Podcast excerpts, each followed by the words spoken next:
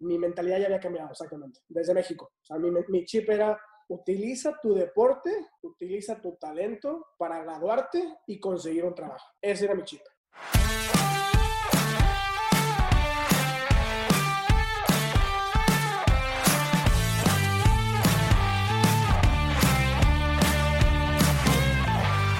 Hola a todos, ¿cómo están? Yo soy Ariel Contreras y estás escuchando Imbatibles, el podcast que busca motivarte mediante las historias y experiencias de aquellos que revolucionan el deporte y con esto lo adoptes como un estilo de vida.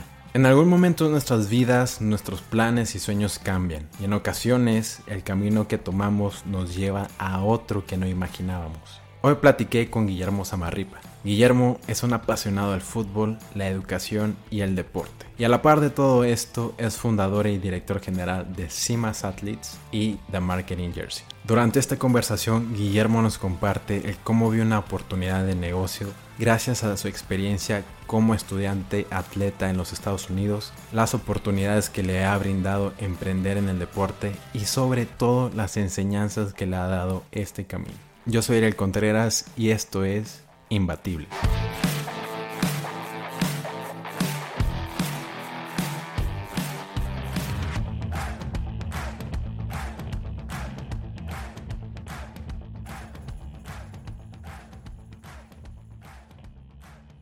La verdad estoy emocionado porque desde hace ya más de un año sé de ti, de hace más de un año queriendo concretar la entrevista y al fin se nos da. Bienvenido a Imbatibles. Muchísimas gracias, Ariel. Muchísimas gracias por, por el interés y bueno, a tus órdenes, aquí estamos. Claro. Guillermo, tienes una super carrera recorrida en el mundo del deporte, específicamente en sports marketing. Quiero saber de dónde nace esto, de por qué dedicarte a estas áreas, también por qué decidiste ir a Estados Unidos, ¿Y por qué especializarte en el deporte? Excelente pregunta. Para empezar un poco en, en, contexto, yo soy deportista de alto rendimiento o fui deportista de alto rendimiento. Este, creciendo, yo soy originario de Tampico, Tamaulipas. Este, crecí, pues como todo eh, amateur, eh, hombre mexicano, queriendo ser jugador profesional, ¿no? Debutar en, eh, en primera división, ese era mi sueño. En eso empeñé muchísimo de mis años, pues desde los, a lo mejor, ¿qué te digo? Híjole, nueve años a los 17, 18 años, eh, tuve la fortuna de pasar, en, digamos, en, de jugar profesional, pero a nivel segunda división, primera división A. Estuve un tiempo en Pumas, a nivel fuerzas básicas. Luego de ahí regreso a mi tierra, Tampico, a jugar con la Jaima Brava, con el estudiante de Altamira. Entonces, de ahí nace un poco mi, mi relación con el deporte. Creo que eh, ahí, al final del día, pues vives, respiras, eh, y te vas generando una, una disciplina alrededor de, del deporte, ¿no? En aquel tiempo o conforme lo vas eh, viviendo y, y, y, teniendo esas experiencias, no eres consciente, digamos, de, de, del, del impacto que está teniendo cierta disciplina a lo mejor a largo plazo. Y eso fue, digamos, lo que me pasó a mí, ¿no?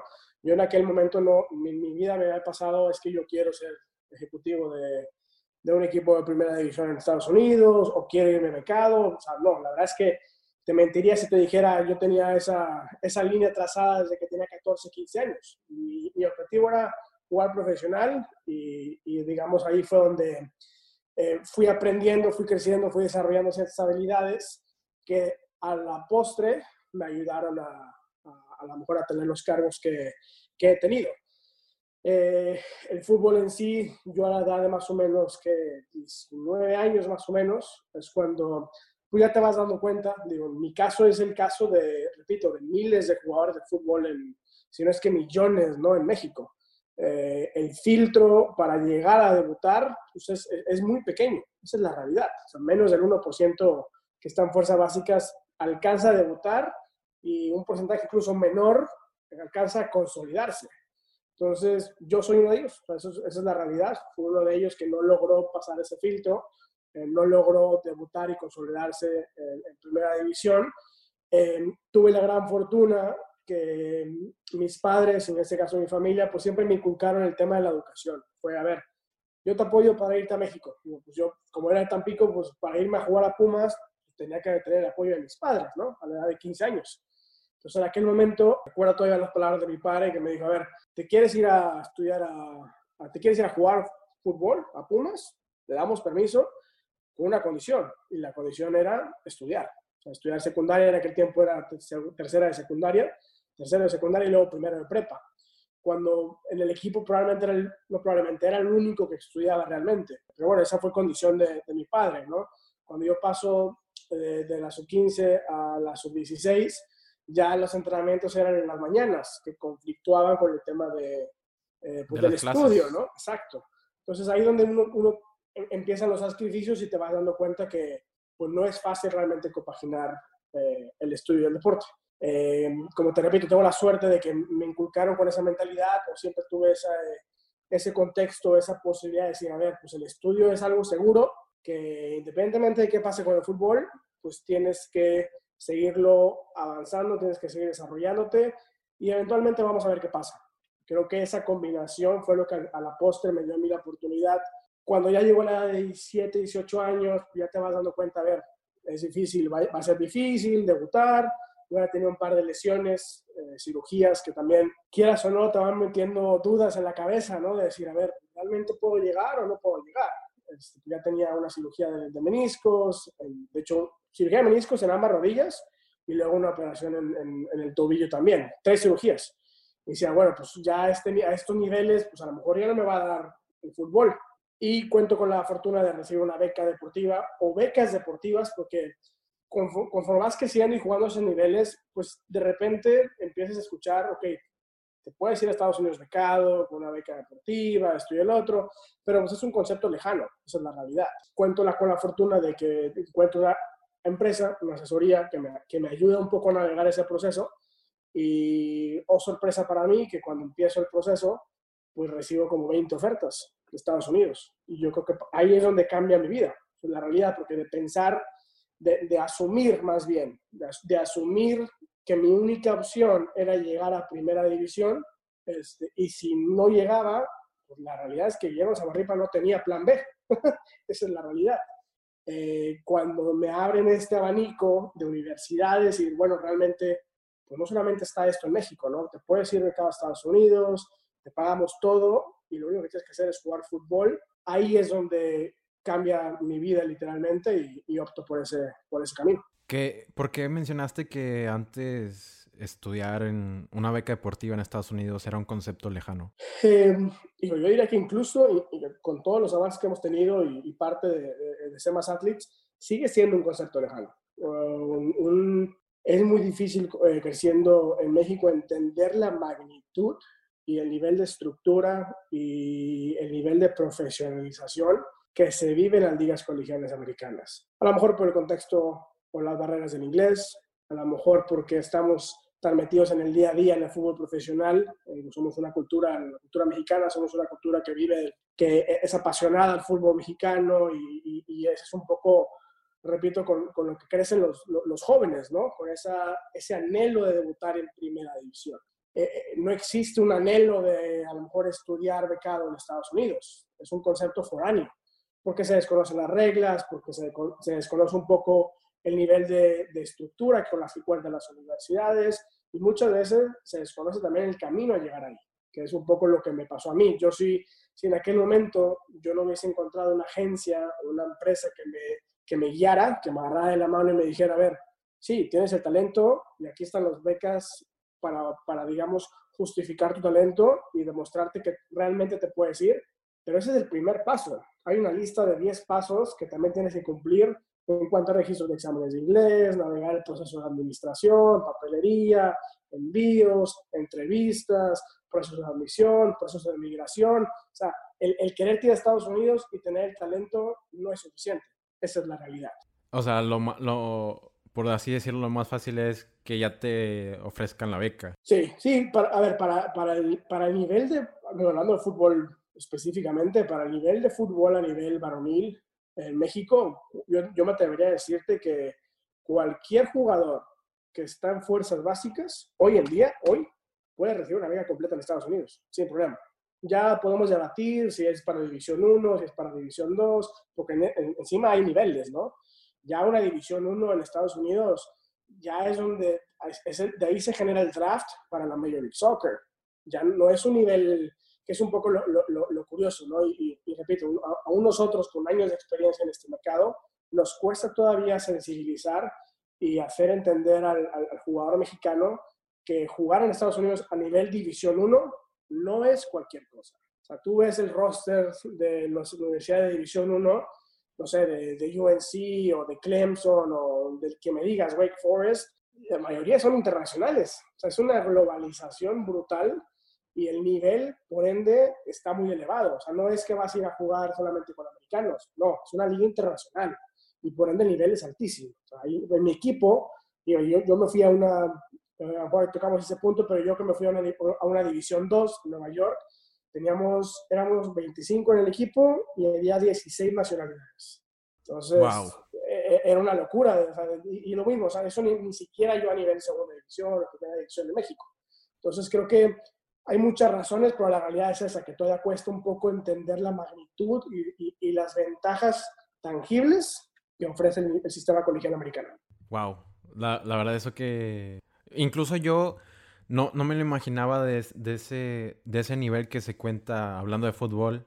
Eh, las ligas colegiales. Sí sabía que han estado creciendo Estados Unidos en el fútbol y también en el colegial, pero a, tal grado de contar con tantas nacionalidades, tantos jugadores de otros países, no desconocía. Claro.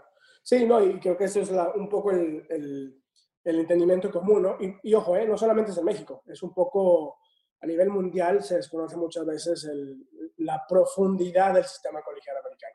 Porque tiene sus reglas, porque tampoco es fácil navegarlo, las reglas son bastante complejas. hay muchas razones por las cuales no es tan, eh, tan fácil ¿no? llegar a o aspirar a ese tipo de oportunidades. Por eso existen empresas como la de nosotros, en este caso SEMAS, que, pues, que se dedica a eso, poder orientar y ayudar a chavos. ¿no? Sí, claro. Ahora, como quiero hablar de muchas cosas contigo, Guillermo, eh, ¿Por qué, ya estando ahí en, en college, ¿por qué, a qué te dedicaste? O sea, dijiste, ah, quiero el deporte. Fíjate, a mí me pasaron curioso. Yo cuando, cuando yo decido irme a Estados Unidos, fue en el 2000, me voy a poner aquí fecha yo, pero fue en el 2000, en el 2007, cuando yo llego a Nueva York. Eh, yo llego a Nueva York, que a una universidad que es NYIT, New York Institute of Technology, y es, en eso de la División 2. Tuve la oportunidad de llegar a Penn State, a University of North Carolina, a St. John's, a la Universidad de Divisiones 1, muy, muy buenas. Hasta la fecha, si te voy sincero, me arrepiento de no haber tomado ese, ese tipo de ofertas. Pero en aquel momento, pues es un poco, uno, uno, es, uno es ignorante, no conoce las reglas, eh, entonces me fui por la, por la universidad que me aseguraba que yo me iba a graduar. Yo ya había empezado en el TEC de Monterrey. Entonces yo llevaba dos años de, carrera en, Tampico eh, y cuando me quiero ir a Estados Unidos, en mi mente decía, bueno, pues yo tengo que conseguir un transfer, una transferencia para acabar mis dos años en Estados Unidos. Ese era mi objetivo, ¿no?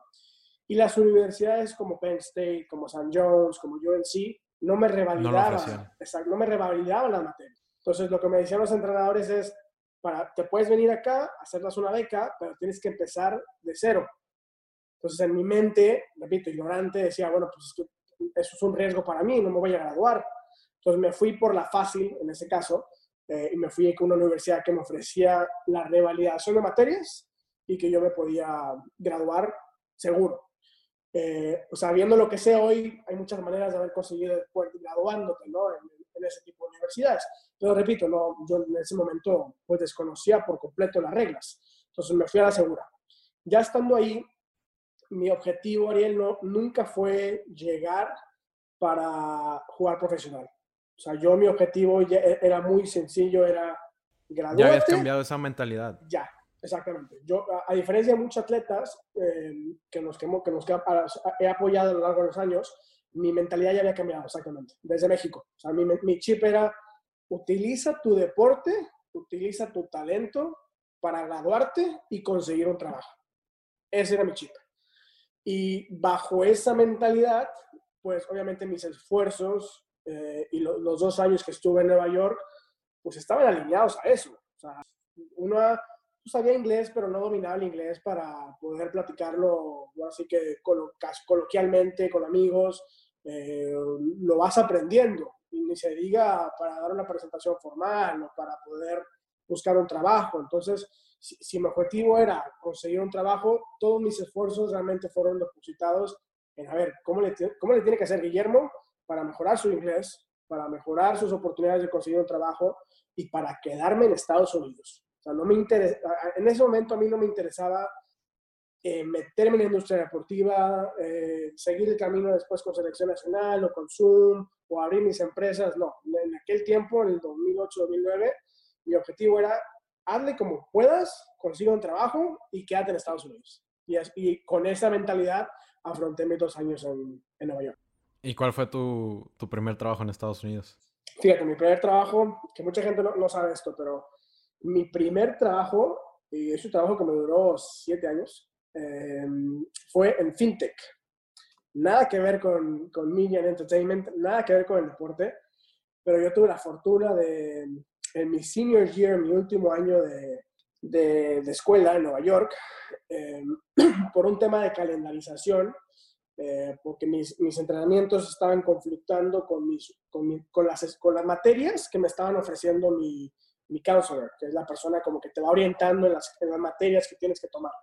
Entonces me pone en un proyecto especial o en una, eh, digamos, en, una clase que en vez de juntarte a horas específicas, era un proyecto de adquisición en la industria financiera. Entonces a mí, pues fueron ejecutivos de la empresa que se, que se llama Broadridge y me ofrecen un proyecto, mira, son 10 personas, son 10 estudiantes de la escuela de negocios, de management, tienen, tienen un semestre, literal, de enero a mayo, para presentarle al CEO, al, al, Executive Board en Nueva York, el proyecto de adquisición. O sea, estás hablando que no tiene ni idea de, de acquisition, ni nada del, mercado financiero, pero era para mí una oportunidad, era una oportunidad para mí de, de, de navegar una situación incómoda, esa es la realidad, y por eso lo, lo tomé, porque pues te, te, te, forzas a aprender de otras industrias, de otros temas, y a la, a la postre pues eso tiene beneficios. Y dos, para mí era una oportunidad de estar enfrente de una empresa que a lo mejor me podía contratar. Y gracias a Dios esa jugada me, me dio resultado. Yo hago ese proyecto para, para Broadbridge y un día después de presentar mi, mi proyecto, eh, al día siguiente me llega la oferta de trabajo para, para trabajar con ellos. ¡Wow! ¡Qué impresionante! Y luego, ¿cómo fue esa transición del fintech al deporte? y más porque fueron siete años, la verdad no esperaba que estuvieras siete años. Sí, no, y, y por eso que mucha gente no sabe eso, pero mira, la verdad, Ariel, es que yo siempre he sido una persona que, que, ha tenido, y tiene, tiene ventajas y desventajas, ¿eh? Siempre he tenido dos trabajos y siempre he tenido una serie de proyectos en puerta que estoy trabajando en. Si, si algo me ha dado éxito, a mí en lo particular, es precisamente la diversificación de, proyectos o el poder tener una cultura a lo mejor de, de time management, de poderte organizar para ejecutar eh, diferentes cosas a la vez. Eh, yo lo que hice en aquel momento, mi, mi digamos, mi sistema de apalancamiento, así que de, de, para poder apalancar mi negocio fue trabaja full time de 7 de la mañana a 4 o 5 de la tarde, que es lo que hacía en Nueva York, eh, porque yo me gradúo en Nueva York y me quedo trabajando en Nueva York. Y trabajaba más o menos de 7 a 8, 4 o 5. Yo trabajaba esas horas y luego de 5 de la tarde a 1 o 2 de la mañana trabajaba en SEMAS, que fue mi primer, mi primer proyecto. Y así estuve casi 10 años, con ese, con ese ritmo. ya después se convirtió en, en, TMJ, después se convirtió en MLS, o sea, fue, fue, evolucionando, digamos eso, pero siempre he tenido ese tipo de, de disciplina. Sí, sí, creo que eso también lo, lo fomenta el deporte, ¿no? Tener que hacer otras, otras cosas que solamente una actividad. Totalmente. ¿Y, y qué, qué, te hizo ver esa oportunidad de crear Semas Athlete? Eh, ¿Tu experiencia propia? Sí, sin duda, sin duda, sin duda. Eh, una combinación de experiencia, de experiencia propia, eh, necesidad y, y también de, de, de, un poco eh, darme cuenta que había una oportunidad que nadie estaba atacando en México. Es la realidad. Eh, yo cuando, cuando llego a Estados Unidos, eh, pues pasa lo que a mucha gente a lo mejor le pasa, ¿no?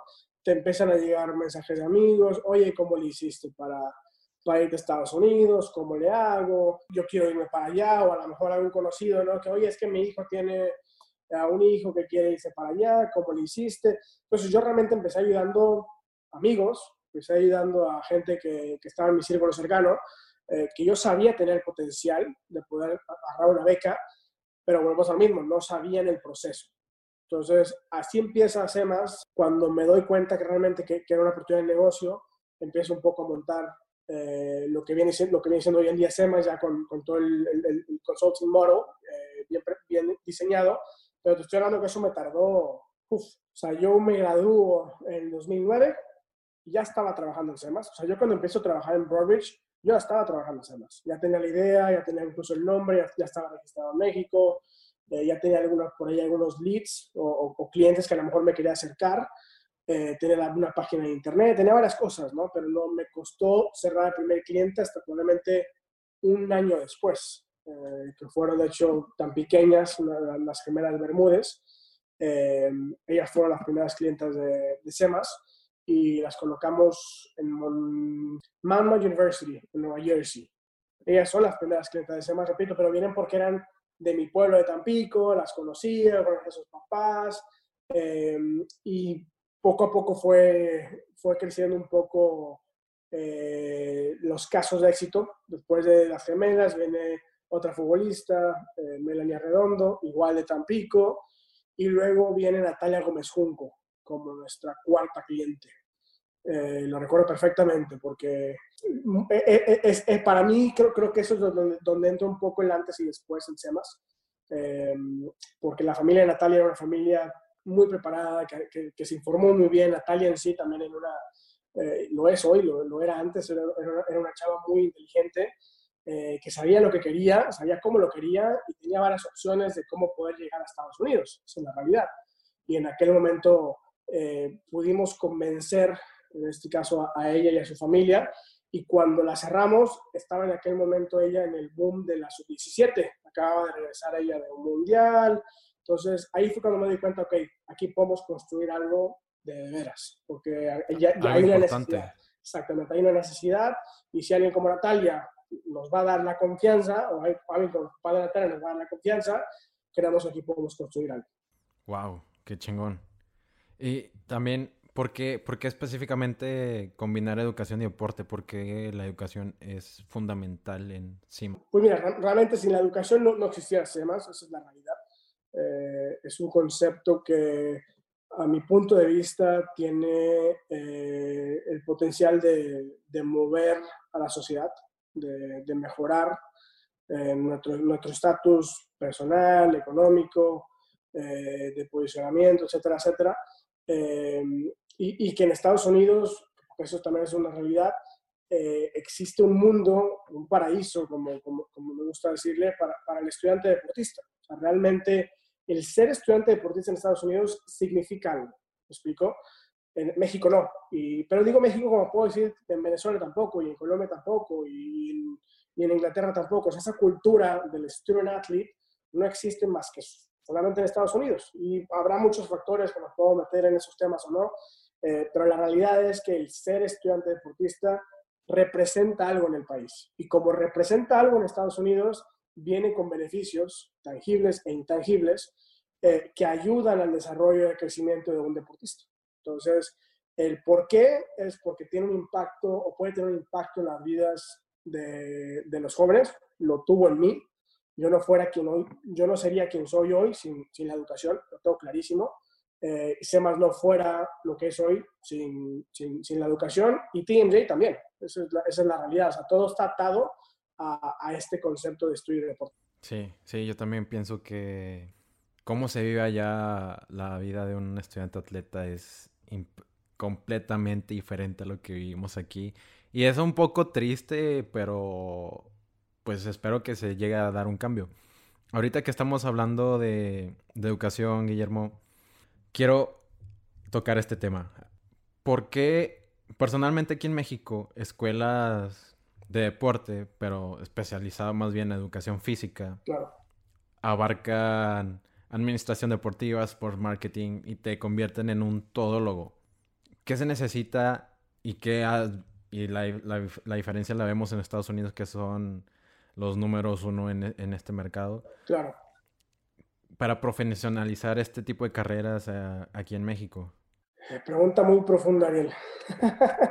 este, y a ver, y la, puedo contestar por, por diferentes eh, vertientes, pero creo que eh, para empezar, para mi punto de vista, no existe la industria. Esa, es la realidad. Entonces, tendríamos que partir de, de, no, comparar, sino simplemente caer en la realización que para que la industria del deporte mexicano exista, tiene, tenemos que tener especialización en, las diferentes ramas de eso, ¿no? Como tú bien dices, en México se tiene esta percepción, eh, y es un tópico que, discuto mucho con muchos compañeros y, colegas, de que, híjole, para, para, poder manejar un equipo de fútbol es suficiente eh, haber sido jugador. jugador. Exacto, ¿no? O para poder ser, eh, no sé, manager de, de algún equipo o de alguna escuela, es suficiente un título de educación física. Eso es un poco la, la, percepción y la realidad, no en México, no en la Ciudad de México o en Monterrey, en Guadalajara, a nivel nacional. Entonces, no existe eh, la educación, o sea, no existen cursos. Yo hoy en día eh, no, hay, no hay ninguna escuela a nivel nacional que te pueda decir realmente se meta el detalle en lo que representa la industria del entretenimiento porque ya, si nos metemos en la parte técnica, pues no es deporte en sí, o sea, es la, industria del, de medios de entretenimiento en general. ¿Y qué representa eso? ¿no? ¿Qué, qué, qué vertientes, qué, qué departamentos? Em, yo tuve la fortuna de, estudiar una maestría precisamente en esto, en Sports Business en SMU, y lo hice precisamente con, con la intención de, de, aprender o empaparme de las partes técnicas que a lo mejor yo no entendía. Y esto fue ya cuando yo, ya había creado SEMA, ya era exitoso, ya estábamos, teníamos como 300 casos de éxito, ya estaba yo empezando TMJ, pero con todo eso, entre comillas, éxito, yo me sentía atrás e, e, en el mercado con el que yo estaba interactuando día a día. Y, a mí la maestría en particular me sirve precisamente para eso, para construir relaciones, para darme cuenta que, pues, eh, la parte de college sports eso es una industria dentro de una industria enorme, ¿me explico? Y en College Sports existe el Departamento de Comunicaciones de la Universidad de Alabama que tiene su, su propio presupuesto y sus propios mecanismos y procesos que son muy técnicos. Estamos hablando de un departamento de comunicaciones de una universidad dentro del sistema colegial americano. Entonces, ahí ya estamos hablando de tres, tres niveles que no existen en México.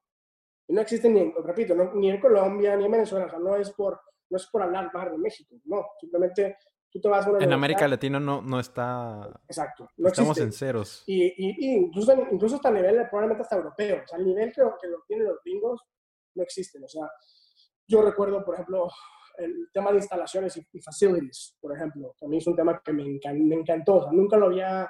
Em, ni siquiera me había pasado por la cabeza de que era un tema dentro de la industria deportiva pero o sea, es un mundo, hay especialistas en eso, especialistas en cómo haces fundraising para levantar un estadio de fútbol, cómo haces fundraising para levantar un estadio de fútbol americano, qué tipo de pantalla tienes que poner y cuál es tu estrategia a nivel comunicación y marketing para poner esa pantalla en esta posición.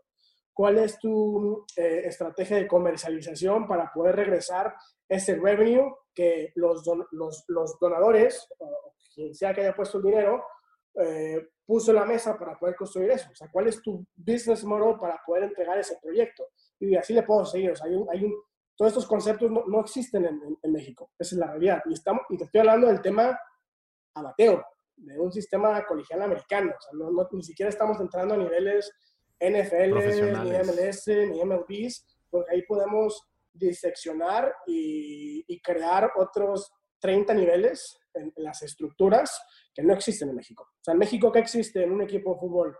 Pues el departamento de marketing, el departamento a lo mejor de comunicaciones, que en algunas cosas es lo mismo. Es el mismo. Eh, la parte de comercialización, la parte de management o dirección general, y párale de contar. Entonces, eh, parte, de, parte mucho de eso, ¿no? Wow, no, sí. De hecho, te hice esa pregunta porque yo lo vivo O sea, es en, la misma escuela me di cuenta que dije, esto no, no va para donde yo quiero y le, hace falta mucho.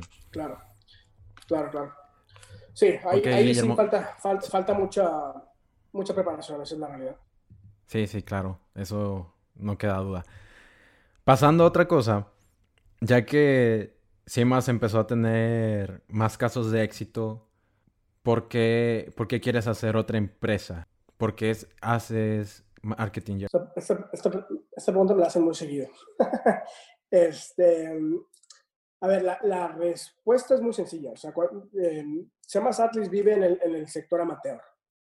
Y como empresa de consultoría deportiva o asesoría educativa deportiva, como lo queramos poner en contexto, eh, estamos, tenemos auditorías y tenemos estos procesos que tenemos que seguir a nivel colegial.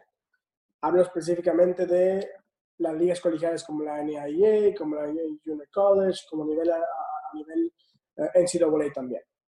Entonces, en sí, todo lo que hacemos en SEMAS Athletes es lo que tenga que ver para poder ayudar a deportistas alrededor del mundo llegar al sistema colegial americano. En su mayoría con becas, pero puede ser sin becas también. Tenemos cientos de casos de, familias que lo que quieren es una asesoría y no les importa mucho el tener una beca deportiva. A lo mejor estamos hablando de chicos que a lo mejor llegan a una división 2 o división 3, son no necesariamente, digamos, sus aspiraciones deportivas. A lo mejor la, la, aspiración es, oye, yo quiero estudiar inglés y quiero aprender otra cultura y quiero vivir una experiencia fuera de mi país, que es muy válido. Y nuestra consultoría se aplica tanto para esos tipos de casos como para la parte deportiva. Entonces, si lo, si lo ponemos en una esfera, eso, repito, es a nivel amateur, a nivel educativo. Cuando me meto, nos metemos a la parte profesional, es un poco también por, por consecuencia del, del, éxito que va teniendo SEMAS, eh, por consecuencia un poco de lo, que hemos, de lo que fuimos creciendo y por también las relaciones que vamos generando con, con los clientes. En este caso, y es un caso que vas a reconocer, la razón de ese brinco se llama Charlín Corral. Y mucha gente desconoce eso, pero cuando nosotros, eh, cuando agarramos a Char a nivel amateur, a nivel colegial, y la llevamos a Louisville University, en ese momento The Marketing Jersey no existía, ni estaba en mi radar, ni tenía yo la idea. Digo, te, vas dando cuenta que, ok, tener, la, la, pasión del, de la industria deportiva, pero realmente no sabes a dónde te va a llevar. Entonces, en aquel momento fue, ok, vamos a ayudar a Char para, para nivel colegial, llega a Louisville University, hace lo que, lo que siempre ha hecho Charlene, destruye la liga, le va muy bien. Em, y cuando ella se gradúa de Louisville University, eh, se acerca a la familia, se acerca a su padre, y recuerdo perfectamente esta conversación con, con Don George, eh, en donde me dice, mira, la, verdad es que pues, podemos, ir, podemos conseguir a gente, sí, muy fácil, pero no, confiamos en la mayoría. O sea, confiamos en ti. Tú, tú, la puedes ayudar a, a nivel profesional o no. Y en ese momento, pues, wow. no, recuerdo, y si te soy sincero, no, no, no recuerdo qué edad tenía yo, estoy hablando de hace ya 6, 7 años. Eh, como siempre he sido, y, y, y, eso nunca lo he cambiado, es, fui muy transparente con la familia, con Don George le dije, a ver, yo no tengo la experiencia, no tengo la experiencia a nivel colegial, no tengo las relaciones a nivel profesional, no sé cómo funciona el mundo, no sé qué tipo de oportunidades podemos conseguir, pero si están dispuestos a aventarse el, proyecto con nosotros, lo lamentamos. Vamos a ver qué, qué conseguimos. Eh, meses después de esa conversación, Charlene estaba ya colocada en Finlandia. Eh, por unos meses estuvo solamente, jugó como unos 10 partidos, ya estaba a punto de acabarse la temporada. Y después de ahí es que Charlene llega a la Liga Española, a la Liga Iberdrola con, con, con, el Levante. Ahí ya me, yo me doy, la, me doy cuenta de la necesidad de dividir los negocios porque ya era un caso de éxito, ya era alguien que estaba a nivel eh, profesional jugando, obviamente Charlín siempre ha sido Charlín Corral, entonces nace la necesidad de poner ese caso de éxito bajo otra, otra empresa, otro nombre, otro branding, eh, y nace marca Jersey para poder dividir ambos negocios. Wow, sí, qué, qué impresionante. Es que algo que me he dado cuenta cuando uno, uno mismo emprende, tú, tú piensas que es un camino derecho y ese camino derecho se convierte en otros 10 que te llevan a otras cosas y terminas por otras cosas que no imaginaste. Eso es lo que lo divertido de esto. Sí, total. No, no, total, totalmente, totalmente. De hecho, de hecho, Guillermo, como te dije antes de grabar, yo pensaba que Marketing Jersey era de Sonia y Alejandra. No, sabía que era tuyo, porque yo pensaba que tú estabas dedicado de lleno a Zoom y a la MLS. Claro. ¿Cómo identificas a las personas correctas para que sean parte de tu equipo de trabajo? Muy buena pregunta. Este, mira, creo, creo Ariel, que no hay una fórmula mágica. Esa es, la realidad. Creo que em, hay muchos emprendedores muy exitosos y cada quien sigue a lo mejor su, su fórmula, ¿no? Su, su, su, metodología. A mí lo que me ha servido mucho es ser yo mismo, o sea, soy una persona muy directa en cuanto a las expectativas que, que, tengo eh, en ciertos roles eh, y soy una persona que siempre va a poner la mm, actitud sobre a lo mejor el talento nato al principio. Mil veces me voy a ir por alguien que me demuestra que tiene las ganas de aprender, que tienen las ganas de, comerse al mundo, porque eh, al final creo que eso es, a lo mejor es lo que me identifica, me identifico a mí mismo, ¿no? Con ese tipo de, de, pensamiento. Yo nunca, y esto siempre lo he dicho, nunca he sido el más inteligente en un cuarto, ni el que más, a lo mejor, conceptos técnicos tenía a nivel, ya como, hoy en día como agente, o, antes a lo mejor como estudiante en Estados Unidos, nunca he sido el más talentoso, pero siempre he sido probablemente la persona que más esfuerzo pone para conseguir un objetivo. Y, y, como esa fórmula me ha resultado a mí, me identifico mucho con personalidades que son muy similares a mí. Gente que, que repito, que tiene hambre de comerse al mundo, de que a lo mejor no conoce o no conoce los pasos del 1 al 10, pero de alguna manera u otra va a encontrar la manera de llegar a, a la meta. A lo mejor le tarda un mes, a lo mejor le tarda tres meses, a lo mejor seis, seis meses, pero cuando domine el tema va a tener ambas cosas, toda la parte del talento y la parte de, de, la actitud. Y, y, en eso voy muy de la mano, en ese, en ese crecimiento, en ese desarrollo. Entonces trato o intento de fijarme en, personalidades, eh, repito, que, que, tengan ese tipo de, de mentalidad. Eh, hambre de triunfo, eh, sí importa obviamente la, la, parte del skills, la parte de, de los tecnicismos, pero repito, eso, eso al final del día se puede aprender, se puede desarrollar, se puede enseñar. Eh, lo que no se puede enseñar es esa hambre de, de comerte al, mundo y en una industria como, como el media entertainment y, y, el deporte en México se requiere mucha innovación. Esa es la realidad. Se requiere de romper el status quo, se requiere, se requiere de romper paradigmas. Entonces no te sirve muchas veces lo que ya se ha hecho durante los últimos 30 años, pues eso no va con la Marketing Jersey, eso no va con Athletes. Nosotros hemos ido, nos hemos salido, digamos, de esa caja eh, a lo largo de todos los procesos o, cómo hemos ido desarrollando nuevas empresas y creo que las personas que trabajan dentro de ambas empresas cumplen con ese tipo de, de mentalidad. Ahora, ahora, recapitulando un poco, Guillermo, de lo que hemos estado platicando, trabajas en FinTech y a la par desarrollas Semas Athletes. Un poco tiempo después llega Marketing Jersey con el caso de Charlene. ¿Cómo surge la oportunidad de trabajar con Zoom, la selección mexicana, la MLS? Em, pues creo que es consecuencia igual del, del, trabajo, ¿no? Y, y, de ir dando resultados, seguir creciendo, ir aprendiendo. Yo cuando, mm, después de mucho tiempo en FinTech y de tener pues, siempre esta dualidad, en algún momento fueron hasta tres trabajos, yo, ya estaba con con FinTech, estaba con Semas y estaba con TMJ en algún momento. Entonces, y encima quería hacer la maestría, encima.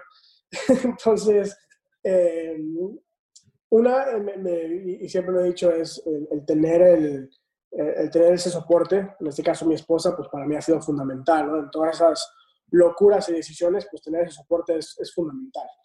Eh, y fuera de eso, ya cuando yo empiezo a ver que se me empieza a salir de control el tema, el, tema de los manejos de tiempo, porque por lo mismo de que siempre he tenido varias cosas, eh, soy muy eficiente en, cómo manejo mis tiempos. Eh, pero aún así, con todo y eso, pues va a llegar un, momento donde te vas a saturar. Eso me pasó a mí. O yo llegué a un punto donde ya era demasiado lo que estábamos haciendo en TMJ, lo que estábamos haciendo en SEMAS, encima FinTech y encima querer hacer la maestría, que tuve que tomar la decisión de decir, a ver, ya es el momento, ya, ya, crecimos, eh, ya me puedo a lo mejor tomar, eh, pues al final clavado, ¿no? Al precipicio de decir, bueno, a ver si funciona el tema de, de ser emprendedor al 100 o no, eh, ya con casos de éxito, ya con una empresa, o en este caso con dos empresas estructuradas, y tomo la decisión de salirme de FinTech, de Broadbridge, y dedicarme al 100 a TMJ SEMAS, y me meto al tema de la maestría también, por las noches. Entonces, digamos que tomo esa decisión, empiezo a hacer estos dos proyectos más la maestría en la noche y me empiezo, ahí es cuando me empiezo a meter, Ariel, en la industria deportiva en Estados Unidos. Entonces, ya como la Marketing Jersey, empiezo yo a ser consultor, empiezo a involucrarme en proyectos a nivel eh, multicultural marketing aquí en Estados Unidos o Hispanic marketing. Empiezo a asesorar a algunas empresas, empiezo a trabajar con algunas patrocinadoras de la selección mexicana, eh, empiezo a trabajar directamente como consultor de agencias que ya, está, que ya tienen años en la industria y que lo hacen muy bien. Eh, y es donde me enamoro realmente de, de, la industria deportiva ya a nivel profesional. Eso es un poco lo, lo que sucede, en, eh, en, ahora sí que en mi caso. Eh, y tomo varios proyectos en ese lapso, tomo varios proyectos, repito, con patrocinadores de la selección mexicana. Entonces, eso me puso, digamos, en el mapa de Zoom que al final del día pues es este, eh, quien comercializa los derechos de la selección mexicana. Entonces yo a ir a, partidos porque tengo interacción con algunas campañas, porque tengo interacción con algunos jugadores. Eh, entonces vas creando un nombre en ese nicho eh, y a mí me llega la oportunidad, todo el año pasado estuve en Zoom, entonces fue por ahí de noviembre del 2018, que esa fue otra, otra razón yo del 2016 al 2018, uno de los proyectos de consultoría que traía es el tema del licensing de la selección nacional a nivel Estados Unidos. Proyecto y, bueno, así que mm, área que yo, no, yo desconocía. O sea, yo cuando la primera vez que me planteé el proyecto, oye, ¿qué te parece el licensing en Estados Unidos para la selección? Pues empecemos por qué es licensing, ¿no? O sea, no tenía yo ese conocimiento. Pero bueno, vas aprendiendo, vas conociendo y, y pues sí, resulta que eh, lo, que me pedían era cómo puedes vender el escudo para generar productos en Estados Unidos. En mi cabeza decía, claro, tiene sentido, porque si yo, si yo viajo o si yo voy ahorita a Walmart o a un HB, no encuentro productos de selección nacional. No encuentro, cero. Si tú vas a un mercado en California, yo no encuentro en un lugar un producto con, con, la selección. Pero por aquí tengo varios, pero... encuentras más de, de las universidades. Sí, exacto, literal, literal, literal. Entonces, ahí donde digo, bueno, este proyecto me llama la atención, eh, vamos a trabajarlo y hago eso casi dos años. Eh, y ya me meto de lleno, repito, a, un área muy específica, muy técnica de, la industria deportiva. Nos va muy bien, gracias a Dios hicimos muchas relaciones con retailers, con distribuidores, con licensors, en este caso licensees también, que, que realmente pues, ya lo hacen en, Estados Unidos. No, no, es reinventar nada, simplemente Em, lo que estaba fallando, porque en aquel momento el dilema era, ¿por qué la Selección Nacional de México no vende producto en Estados Unidos? ¿Por qué? Si es una marca tan fuerte, 40 millones de mexicanos, jugamos cinco partidos al año en Estados Unidos, ¿qué está pasando que no estamos vendiendo? Y te puedo nombrar 100 razones de por qué no se hace bien. Y a lo mejor no, no me meto detalle ahí, pero lo, más interesante y lo que pudimos quebrar es la mentalidad de, cómo se estaban haciendo las cosas en México. Digo, eh, por ejemplo, en México tú vas con, el logo de la selección y para que alguien te crea playeritas o un, vaso o una, cachucha eh, o lo que sea, para entrar, para empezar a platicar, tienes que pagar un dineral. a lo mejor te digo, no sé, 20 mil, 30 mil, 40 mil dólares, ¿no? Depende de la línea de negocio. en Estados Unidos es distinto.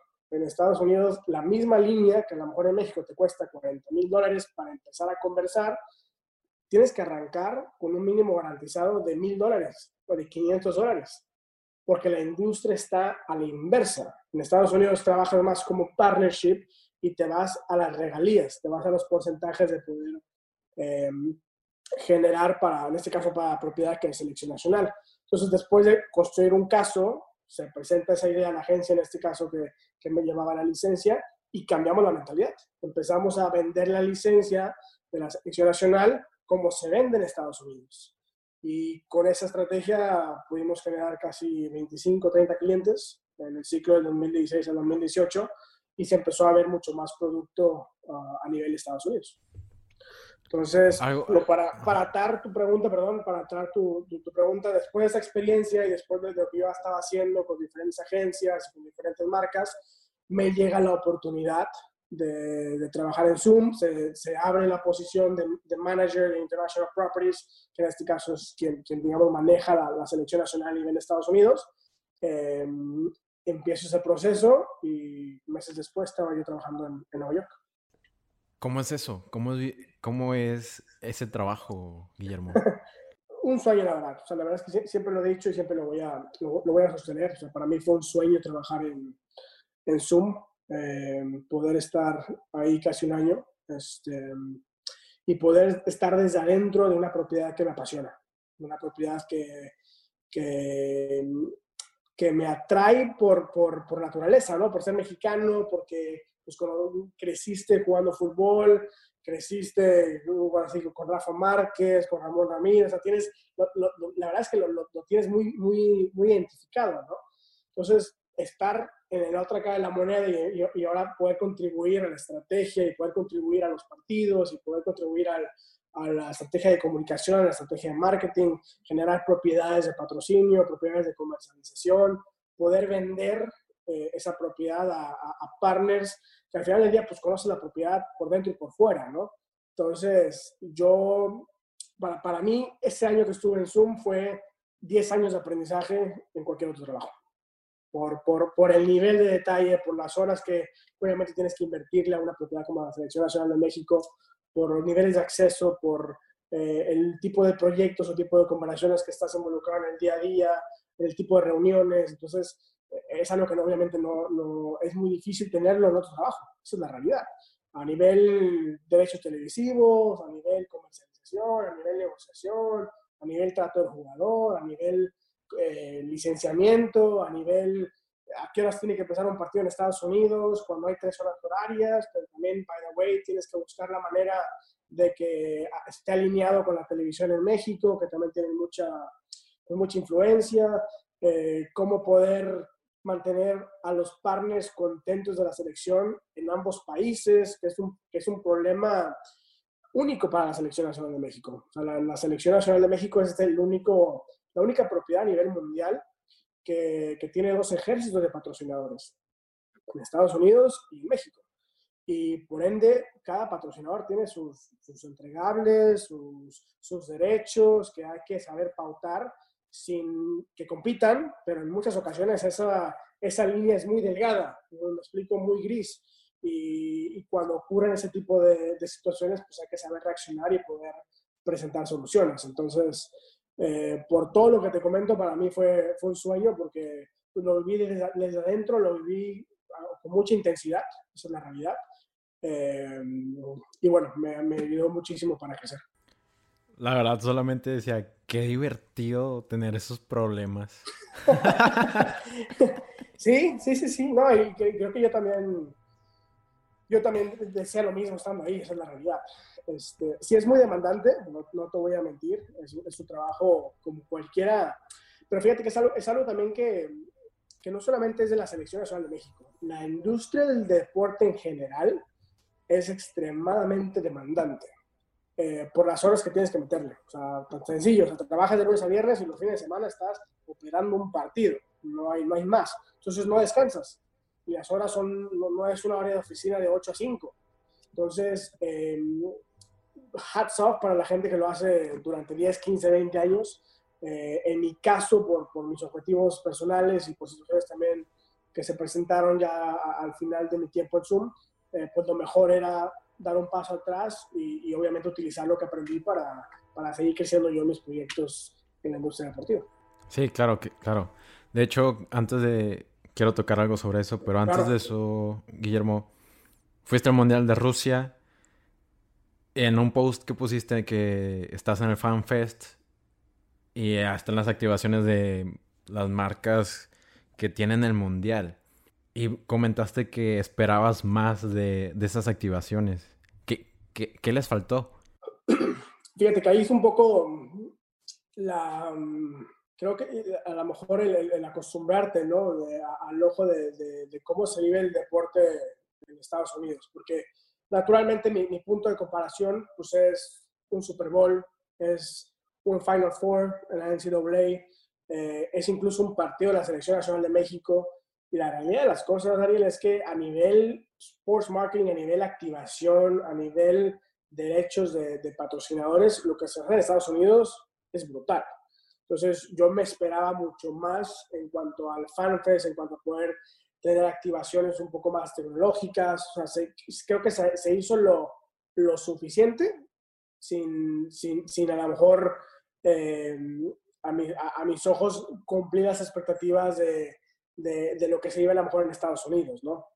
Granted, hay muchísimo, hay muchas razones por las cuales eso puede, puede pasar, o sea, es mucho más complejo activar un mundial de fútbol, eh, mucho más complejo, eh, y, a, lo mejor tienes un, un, tiempo mucho menor en cuanto, a, en cuanto a montar y, poder instalar todo lo que se requiere para, para ese tipo de activaciones. Entonces, mi comentario iba más por ahí. Eh, cuando uno ve el tipo de activaciones que se montan con conciertos, con activaciones de miles y miles y miles de dólares en Estados Unidos, en donde realmente el foco es el, es el fan para poderse entretener, para poderse eh, pues, divertirse.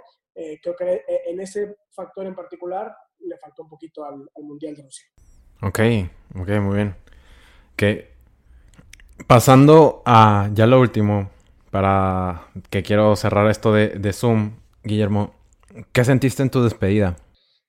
Um, Buena pregunta, esa pregunta no me, la, he hecho a mí mismo, pero ¿qué sentí? Creo que eh, definitivamente es un, es un... Parte de mí decía, lástima que no pude estar más tiempo, lástima que no me pude haber quedado 5 o 10 años eh, en Zoom, eh, estaba muy feliz, esa es la realidad.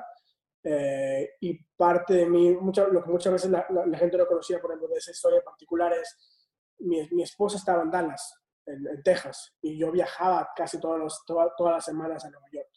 Entonces había un factor ahí familiar que... ah, muy, pesado. Sí, sí, sí, exactamente. Lo, hacía bastante, bastante complejo.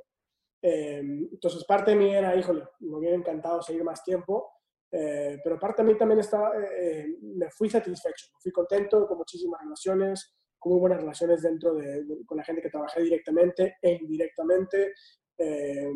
y creo que satisfecho es la palabra de decir, ok, hice lo que pude dentro del tiempo que estuve aquí eh, y sin duda es una experiencia que me va a quedar para toda la vida y que me va a ayudar y aportó muchísimo a, a la persona, a Guillermo Samarripa, aportó muchísimo a mi currículum, sin duda, aportó muchísimo a las relaciones y aportó muchísimo simplemente en el crecimiento personal en general.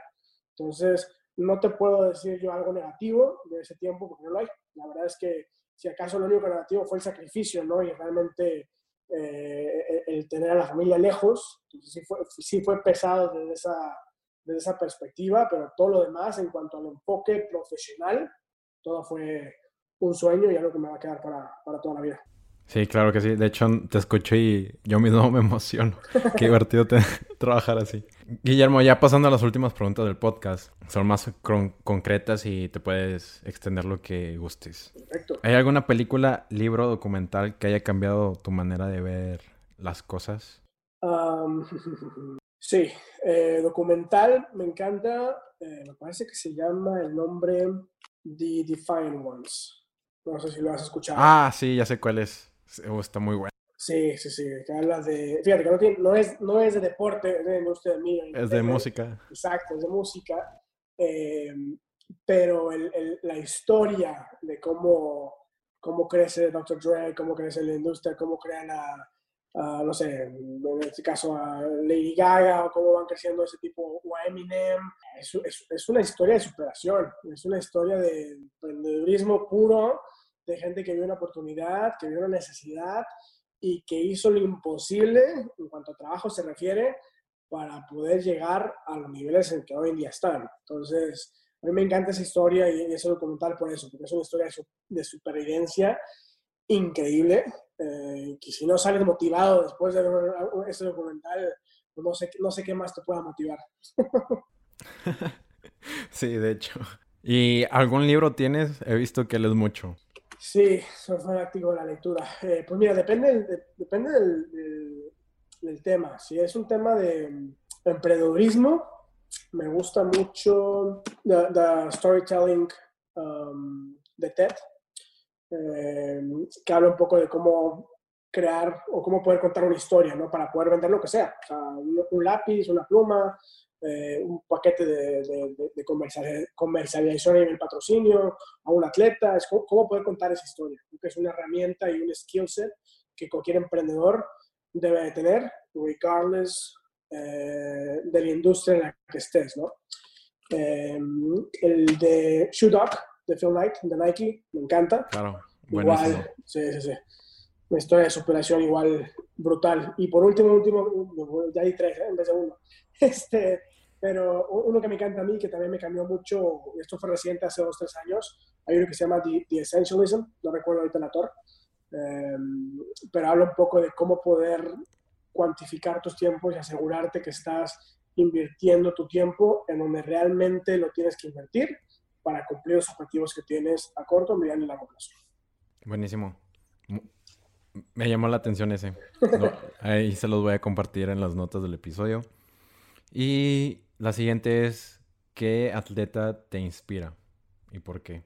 Es una pregunta complicada. Fíjate, en mi rol de The Marketing University, eh, una de mis eh, cosas que más disfruto es precisamente conocer a, los atletas, o en este caso a las atletas. Entonces, eh, tenemos 25 atletas, admiro a las 25. A lo mejor por, por la historia por, por, lo que representan para sus países, Charlín Corral en México y Deina Castellanos en, en Venezuela, ¿no? Eh, repito, por lo que significan para sus países, para su región, incluso a nivel, a nivel mundial, como el caso de Ina, ¿no?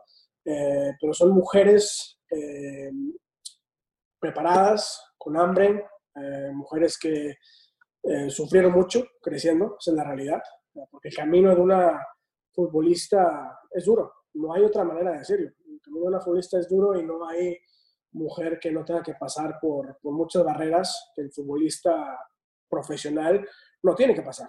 Entonces, de entrada hay un, hay un factor de superación eh, personal brutal, de ambición, eh, de hambre, eh, de disciplina, de estar día tras día mejorando, en, este caso, en, tu deporte, pues, que, es el fútbol para ambas, no para Charlene y para Dina. y la resiliencia de, de, conforme se van presentando diferentes obstáculos a nivel ya pues en la escuela, ¿no? Ambas se fueron eh, a Estados Unidos sin, hablar inglés.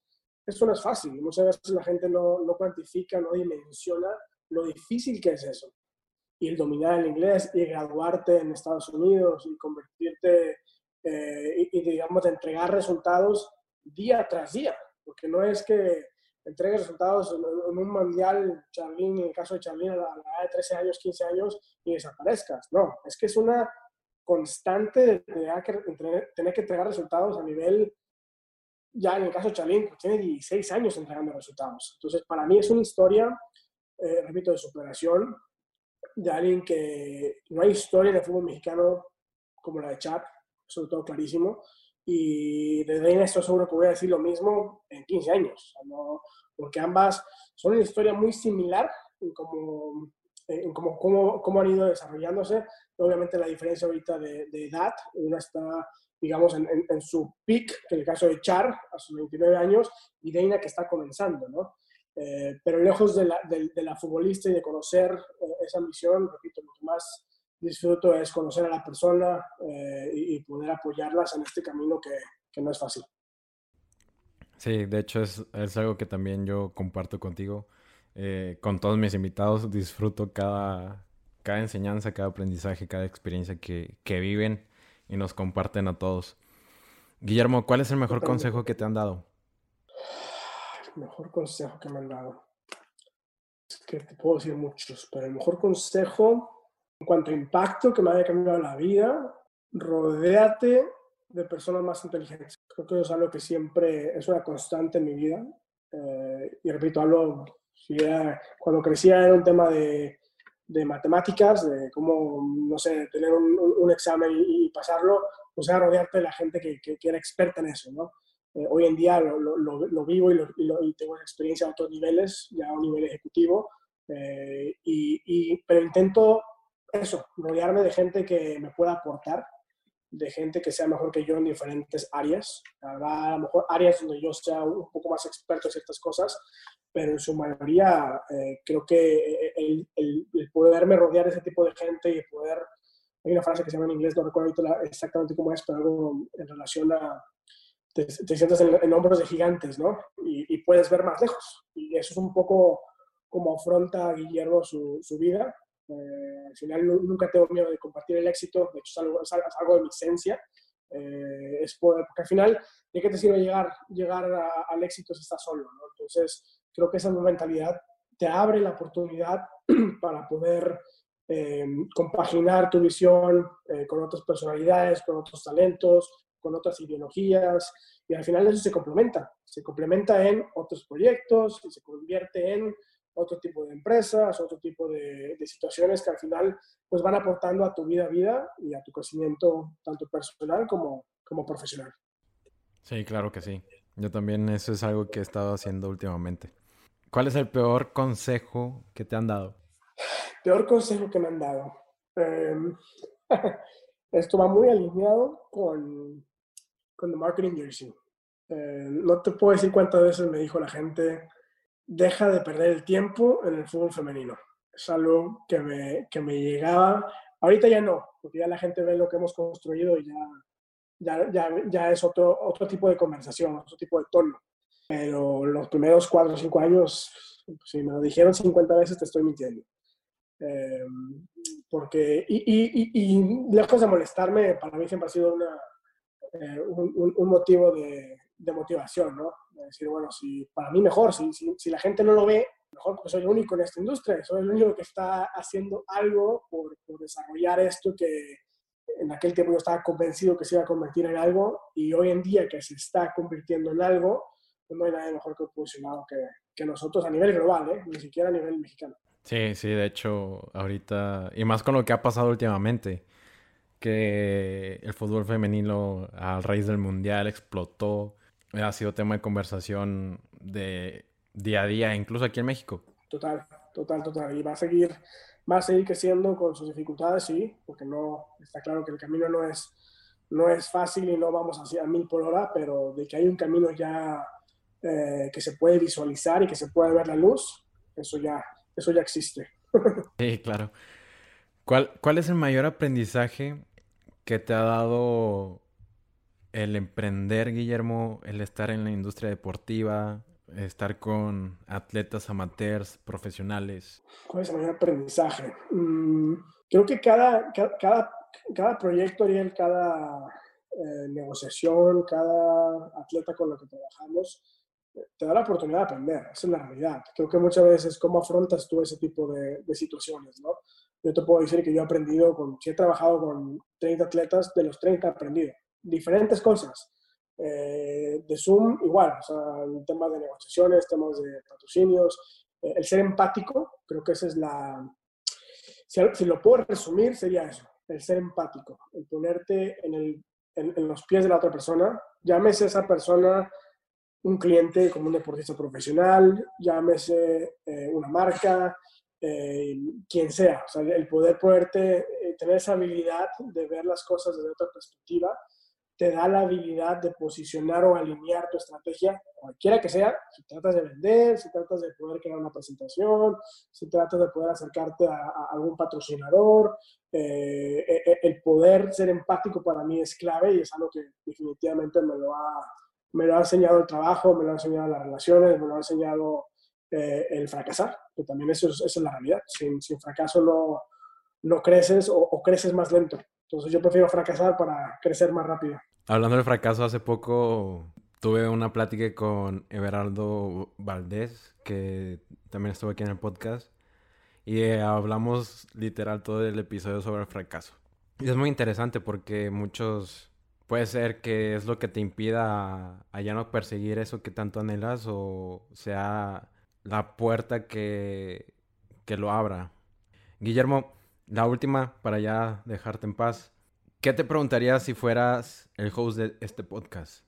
¿Qué te preguntarías a ti mismo? Ay, esa pregunta está profunda para este, ¿Qué preguntaría a mí mismo? Em, a lo mejor cómo veo, cómo ves el, crecimiento del fútbol femenino, si a lo mejor si es negocio, o a lo mejor en un tema de qué recomendarías a todos los emprendedores que están a lo mejor queriendo trabajar en la industria ¿no? deportiva, ¿no? que a lo mejor es algo que, que mucha gente quiere en México, pero que es, es complicado, ¿no? por, por, lo que platicábamos antes. ¿Y cuál sería la respuesta a ambas? Eh, mira, la respuesta a la primera eh, es un futuro muy prometedor. Soy fiel creyente que, es, es este, que el fútbol femenino eh, no va a llegar o a lo mejor falta mucho para hacer, estar al mismo nivel de varonil, eso lo entiendo y somos muy conscientes en la agencia, pero la jugadora se está ganando un lugar, esa es la realidad. Y se está ganando un lugar a nivel entretenimiento, a nivel estructura, a nivel salarios. Eh, estamos años luz de donde están los hombres, sí, sin duda. Eh, pero yo te puedo decir que en los últimos 12 meses hemos visto más crecimiento que en los últimos 6 años eso para mí es, eh, y eso te lo digo con, obviamente con estadísticas detrás, eh, a nivel salarial, a nivel de estructura, a nivel incluso cómo los clubes empiezan a afrontar sus procesos de reclutamiento. Eh, el caso más reciente de la agencia para nosotros, del caso de Ina Castellanos, pues lo vivimos muy de cerca. Nos tocó estar en contacto con muchos clubes a nivel mundial y, y para mí fue un, un poco eh, darme cuenta de, de, lo tangible que ya es el crecimiento, ¿no? de, que los, clubes a nivel mundial pues se, se, se, dieran cuenta que en este caso Reina podía aportar a su plantilla eh, y que fueran muy agresivos en cómo persiguieron ese tipo de, negociaciones. Entonces eso habla, eso hace seis años no, no, no hubiese sido tema, es la realidad. Cómo se anuncia su fichaje, cómo se vuelve viral a nivel mundial. Repito, eso hace meses o hace un año, dos años, no, no existía. Eh, cómo se empiezan a involucrar patrocinadores, eso también es un, un índice muy saludable eh, de que las marcas empiecen a darse cuenta y que esto es algo importantísimo. No, eh, la marca que, que, ingresa al fútbol femenino es importantísimo que no lo vea como labor social, porque no es labor social, es un asset, es una plataforma que te va a regresar un retorno de inversión. Y, creo que empezamos a ver, o, nosotros como agencia en esa, en esa parte del negocio, empezamos a ver marcas que entienden eso. Y empiezan a ver que no es un tema de que, ah, yo le voy a meter al fútbol femenino porque tengo un balance, un residual y pues se lo quiero meter algo, ¿no? Y ahí, ahí van 10 pesos al fútbol femenino. No. Hay marcas que ya, son, que ya empiezan a ser conscientes, empiezan a ver el valor de la jugadora, de los equipos, de las ligas, del crecimiento eh, y empiezan a tomar decisiones conscientes y basadas en hechos y en datos que dicen, ok, si yo le invierto al 100% al fútbol femenino, repito, llámese jugadora, llámese club, llámese la propiedad que queramos poner en ese contexto, me va a regresar algo. Y, y eso, eso creo es lo que está cambiando en los últimos 12 meses y para mí va a seguir, va a seguir creciendo en ese sentido. Y la, la recomendación o el consejo para los, los emprendedores en la industria deportiva? Em, fíjate, creo que para mí, y a lo mejor es algo que, que va alineado con, con, lo que yo hice, pero es, es haz, o sea, atrévete a hacer algo. O sea, no, no, no, es suficiente con, es que yo quiero trabajar para Chivas, para América, o quiero trabajar para Televisa, o, quiero trabajar para, no sé, algunas agencias que sí existen, no son muchas, pero sí, sí, sí existen en México o a lo mejor quiero trabajar con un equipo de béisbol, sí, eso está bien y, y, y, se puede, pero la realidad es que hay mucho espacio ahí para emprender, muchísimo, por lo que estamos platicando, porque no, no estamos especializados y porque no hay especialización, hay mucha oportunidad para presentar ese tipo de proyectos, ese tipo de cosas técnicas y, avanzadas a, a clubes o agencias para que puedan ellos incorporar a, a, a su metodología o a sus proyectos o simplemente a su, a su día a día. Entonces, mi recomendación sería esa. O sea, no, no esperes o no, o no pienses que solamente es tener que trabajar para esos clubes. Atrévete a, aprender, atrévete a salir del país si puedes para aprender y ser voluntariado, por ejemplo, lo que yo nunca tuve la oportunidad de hacer, pero que me hubiera encantado y, que, pero conozco muchos colegas que ya están a niveles ejecutivos eh, y, de management que a lo mejor fueron un voluntario en la Copa América de, no sé, del 2004, ¿no? Por ponerte un ejemplo, o voluntario en, el Mundial de FIFA 2010 o 2014. Esas experiencias suman. Y cuando, cuando eres joven, eh, no es que la compensación no sea importante, ojo. Porque lo que voy a decir, mucha gente me, me, lo, ha criticado eh, o en conversaciones, es el dinero no es importante al principio. Intenta involucrarte en experiencias de situaciones y demuestra tu valor para que después puedas cobrar lo que, lo que quieras. Esa, e, e, esa, esa ecuación a mí me ha servido muchísimo en, en, en todos los proyectos, ¿eh? a nivel SEMAS, a nivel TMJ. Muchas veces tienes que demostrar tu valor, tienes que poder demostrar que tienes ganas, eh, tienes que llegar al oído a las personas correctas y, la, y, manera que haces eso es, repito, poniendo tu trabajo delante y, demostrando que tienes interés y siendo una garrapata en, en el concepto que tengas que, que serlo para demostrar que quieres. Y, a lo mejor no sé, no sé, si es un tema, no, sé si un tema de, lo mejor de, los tiempos hoy en día, pero yo lo, eso para mí, por ejemplo, en la agencia es algo de las principales cosas que, que me causan ruido. Es la sociedad hoy en día, los jóvenes hoy en día salen de la universidad y ya quieren ganar X cantidad. Y, está bien, hay muchos que, que, lo pueden justificar y, que lo pueden eh, vender de una muy buena manera y está perfecto. Eh, pero en la industria deportiva en general, precisamente por una ecuación muy sencilla que es oferta y demanda, hay muchos que quieren hacer lo que tú quieres hacer. Esa es la realidad. Entonces, tienes que partir de ese contexto de decir, a ver, si a lo mejor en, finanzas hay 100 personas, pues ¿cuántas personas no quieren ser el Head of Marketing de la América? ¿O cuántas personas quieren, no quieren ser Manager International Properties de la Selección Nacional de México? Miles, miles y miles. Entonces tu competencia es mayor y por, porque es mayor tienes que poder ser un poquito más creativo y poder y querer sacrificar a lo mejor algo financiero al principio, repito, para construir tu nombre y luego ir creciendo hacia arriba. Sí, yo también concuerdo totalmente con eso. Qué bueno, no mucha gente concuerda. Creo que los que concuerdan es porque han agarrado ese camino. Sí, sí, no, definitivo, definitivo. Y, ojo, y también hay mucha gente que yo conozco que, que, no le gusta eso porque, y, en Estados Unidos se da mucho, ¿eh? por ejemplo, en, yo lo viví todo el año que estuve en Zoom, mucha gente eh, pues acerca, ¿no? Porque estás en Zoom, estás en MLS, estás en, México, pero ese sentimiento de decir, no, es que si no me pagas X o Y, no, no, no lo entiendo. Eh, y no estoy diciendo que todo lo que haga, lo que hago yo con TMJ, no, o sea, no va por ahí, sino simplemente esta ideología de te demuestra primero, demuestra quién eres, demuestra tu valor y eso al final del día te va a dar mejores resultados.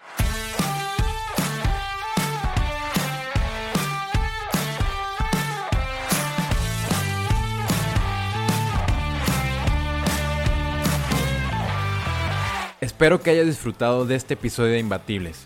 Estamos disponibles en Spotify, Apple Podcasts, YouTube y en las principales plataformas para escuchar podcasts. Si te gustan nuestros episodios, agradeceremos mucho que nos dieras una calificación de 5 estrellas, dejes una reseña y sobre todo que les cuentes a tus amigos cómo suscribirse.